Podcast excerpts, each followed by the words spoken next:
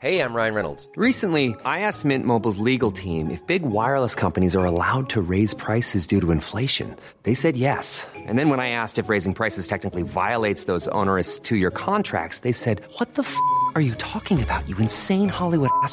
So to recap, we're cutting the price of Mint Unlimited from $30 a month to just $15 a month. Give it a try at mintmobile.com slash switch. $45 upfront for three months plus taxes and fees. Promo rate for new customers for limited time. Unlimited more than 40 gigabytes per month. Slows. Full terms at mintmobile.com.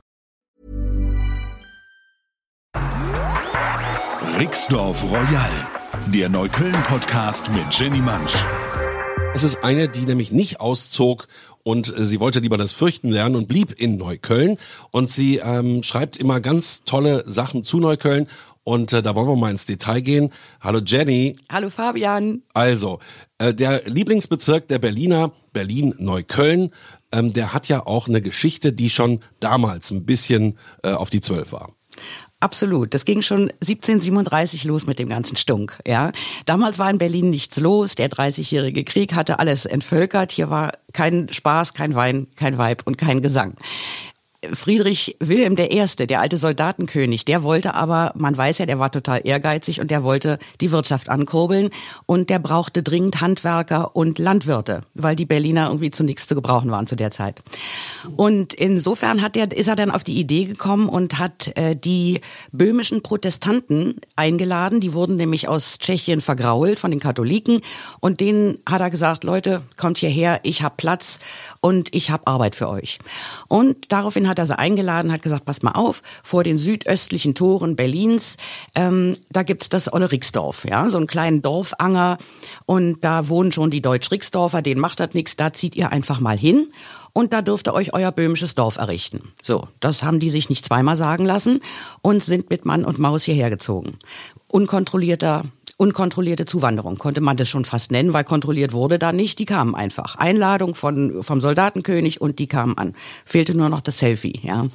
Und äh, so, dann kamen die hier an und natürlich haben die Deutsch-Rixdorfer reagiert, wie man den Urberliner kennt. Die haben gemault und gemeckert, weil die Tschechen, die böhmischen Protestanten, die hatten weiterhin, trugen die ihre traditionellen Klamotten, die brauten ihr eigenes Bier, die hatten ihre eigenen Nahrungsmittel und sprachen vor allen Dingen Tschechisch. Man hat die überhaupt nicht verstanden. Und da war natürlich die Sau los im, am Dorfanger. Ja? Also die Deutsch-Rixdorfer haben gemault und gemeckert, wovon sich dann aber, das war das Gute, die Böhmen waren ja nicht doof, die haben sich dann Folgendes eingefallen lassen, die haben einfach äh, keep calm and brew your beer. Ja, die haben einfach ihr Bier weitergebraut und das hat dann den absoluten Umschwung gebracht. Nämlich ein paar Kneipen und Bordelle später äh, war die Stimmung unter den Deutsch-Rixdorfern sowohl wie unter den Böhmisch-Rixdorfern auf dem Siedepunkt. Ja, da war die Sau los und kleiner Fun Fact am Rande, ähm, wer noch heute auf den Böhmischen Platz geht, sieht dort eine alte Apotheke, die zwar glaube ich nicht mehr als Apotheke fungiert, aber man sieht noch das olle Klosterfrau Melissengeist-Schild und so.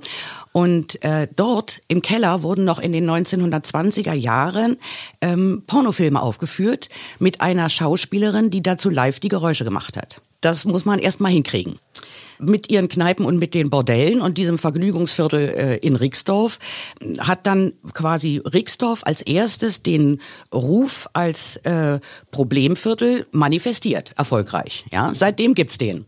Und das kann man ja auch stolz drauf sein.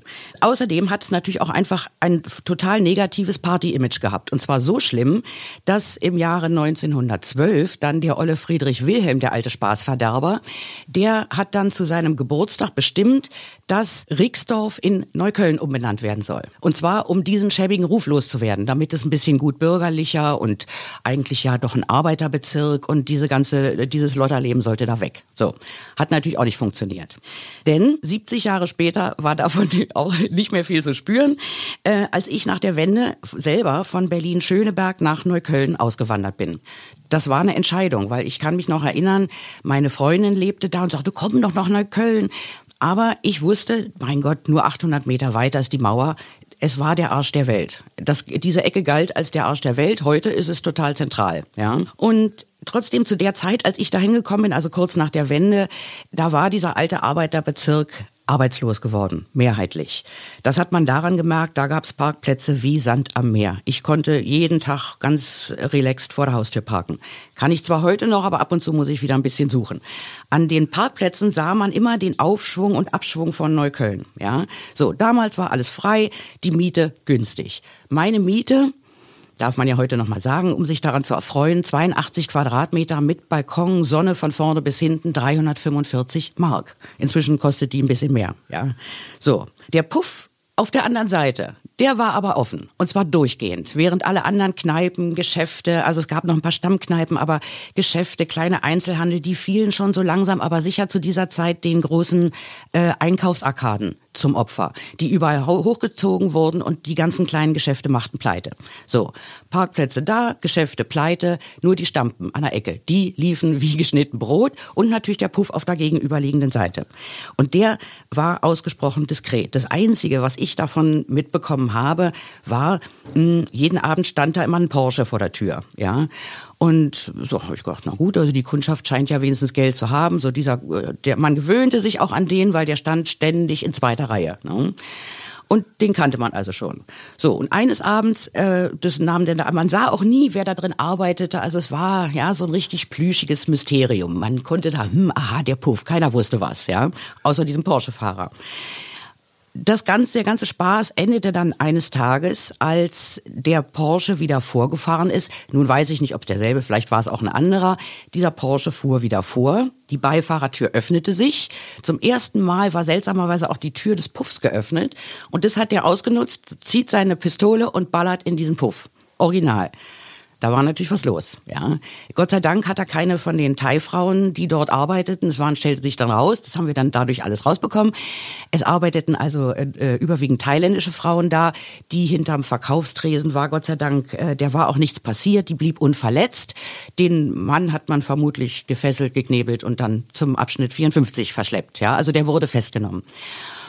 Das war dann natürlich leider Gottes das Ende des Puffs auf der gegenüberliegenden Seite. Denn die wurden, die Türen haben sie dann damals verrammelt. Dann das Haus verfiel immer mehr, obwohl wir werden auch noch einige Protagonisten, die dort in diesem Haus nach wie vor leben, kennenlernen in den nächsten Folgen. Trotzdem, das Haus verkam, hat sich irgendwie keiner mehr drum gekümmert. Diese Gruft da unten wurde geschlossen und erst unlängst, das war wirklich ein dolles Ding, geöffnet, die Gruft. Ja, das war kann man schon sagen, 25 Jahre später. Da war 25 Jahre dicht.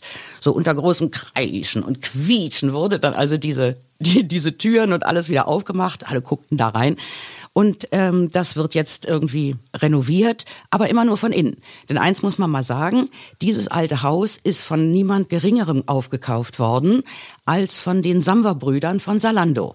So, denkt man natürlich super. Die haben ja Geld wie Heu, da werden die dieses alte Haus bestimmt schön machen nicht. Was die gemacht haben, äh, natürlich auch nicht doof. Im Prenzlauer Berg mussten sie damals noch den ganzen Grundbestand schön sanieren. Da war ja alles verfallen. Bei uns in Neukölln brauchten die nur die Mieten hochzusetzen. Die Wohnungen blieben, wie sie sind. Ja. Ich habe da mal angerufen, wollte mal gucken, was so eine Wohnung da jetzt kostet. Das ist unglaublich. Ja, also dreifach, dreifache Miete. Damit war der Puff, die Geschichte des Puffs, erstmal beendet. Die legte dann eine Pause ein. Aber man kennt ja Neukölln, die suchen sich dann immer neue Plätzchen. Ne? Und es ging dann alles, wir haben uns dann daran gewöhnt, der Puff hatte zu, da zog auch keiner mehr ein bis dann eines Tages bei uns im Haus was los war. Ja, also man sah am Anfang immer so einen, einen Herrn mit Glatze und so einem Nivea-Teint. Der hatte, der war immer so ganz getränkt von, der nahm einfach zu viel Nivea auf seine Haut und glänzte wie eine Speckschwarte. Und der hatte eine Glatze und äh, jede Menge Silberschmuck und trug immer einen ganz bodenlangen Ledermantel zur Schau. So, den haben wir immer Graf Zahl genannt, weil wir wussten natürlich alle nicht, was das für einer ist. So, und die fing an bei uns im Erdgeschoss unseres Hauses, wobei man sagen muss, das ist eigentlich ein ganz gut bürgerliches Haus. Ja, also äh, da wurde immer darauf geachtet, dass alles so ein bisschen, sich da dem Verfall haben wir uns da erfolgreich entgegengestemmt, ja. So, und eines Tages wurden dann die unteren Räume im Erdgeschoss vermietet, die auch glücklicherweise einen Ausgang nach draußen hatten. Das war im Grunde ein Ladenlokal, aber weil es keine Geschäfte mehr gab und keine Gründer mehr gab, zogen dann da immer Menschen ein, zu Wohnzwecken. So, und dann eines Tages hatten wir halt so Graf Zahl am Hacken Und ähm, auf seinem Auto hatte der auch so, eine komischen, so einen komischen Link. Also mir kam das alles ein bisschen komisch vor und habe gedacht, na das wird doch nicht. Und habe dann mal gegoogelt und Tara stellt sich raus, ein Sadomaso-Studio. Ja, und das bei uns im Haus, wo also überwiegend Familien mit lauter kleinen Kindern gelebt haben. Ja, also da war ein Kind nach dem anderen. Und dieser, äh, ich dachte erstmal, ich träume, ich habe das dann meinem Vermieter mal geschickt und der rief mich sofort an und wimmerte mir in den Hörer. Ja, Frau Mansch, man hat mich in das Licht geführt. Äh, man hat mir gesagt, wir verkaufen schwarze Ware habe ich zu dem gesagt, naja, also ich meine, was haben Sie sich denn darunter vorgestellt? Äh, Schrumpfköpfe und afrikanische Kleinkunst. Ja, genau, das habe ich gedacht, dass die da verkaufen. Na, ich gesagt, na, jetzt haben wir aber die Kacker hier am Dampfen. Ja, gut. Fünf Minuten später stand ein aufgelöster Herr Atmaka aus dem zweiten Stock vor mir. Ein Vater, türkischstämmig, von drei kleinen Mädchen. So der war völlig außer sich. Er dreht durch, er schlägt den zusammen. Sowas gibt's ja überhaupt nicht. Und was er sich vorstellt, wie die das hier im Haus machen wollen. Ja. Noch dazu kam, dass die ersten Modernisierungsarbeiten in vollem Gange waren in diesem Haus, weil als erstes haben die die Fenster zum Hinterhof einzeln mit Brettern vernagelt. Das war auch ein komischer Effekt. Also ich fand es gut, dass man denn da blickdicht ja, vorgesorgt hat, aber so richtig prickelnd sah das nicht aus, ja, und war, also war ein bisschen komisch.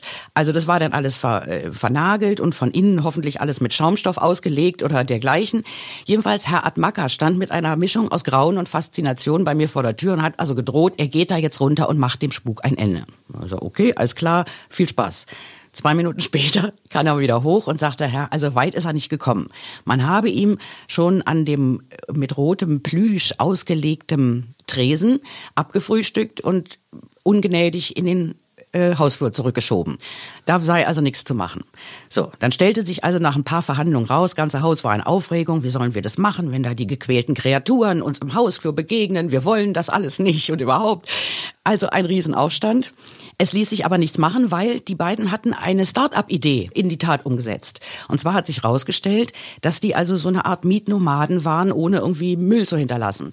Die suchten sich immer ein Ladenlokal oder eine Location nach der anderen, sind dann da eingezogen, haben die Leute vor vollendete Tatsachen gestellt, die sind natürlich alle abgedreht und haben niemals auch nur ein bisschen Miete gezahlt. So, Fun Fact, sowas geht anderthalb Jahre gut. Ja, falls das mal jemand nachmachen möchte, anderthalb Jahre kommt man so irgendwie über die Runden, bevor dann das Gericht zuschlägt. Und das schlug dann zu und eines Tages mussten die ausziehen.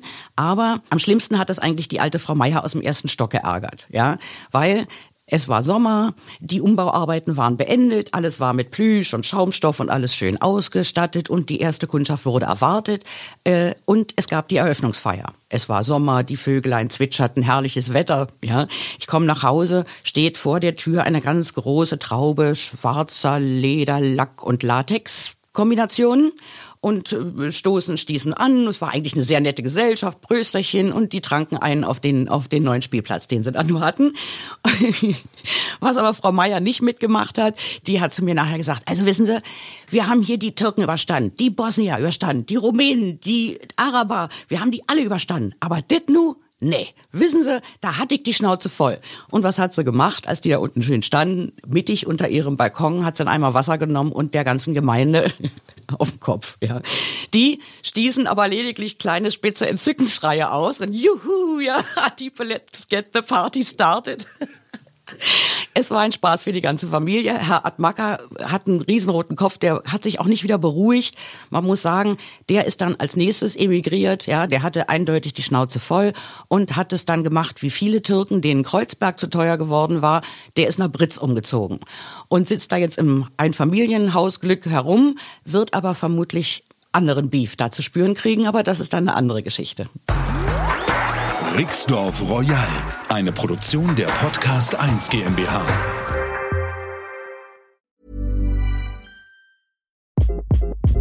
Hi, this is Craig Robinson from Ways to Win, and support for this podcast comes from Invesco QQQ. Invesco QQQ is proud to sponsor this episode and even prouder to provide access to innovation for the last 25 years. Basketball has had innovations over the years, too. We're seeing the game played in new ways every day.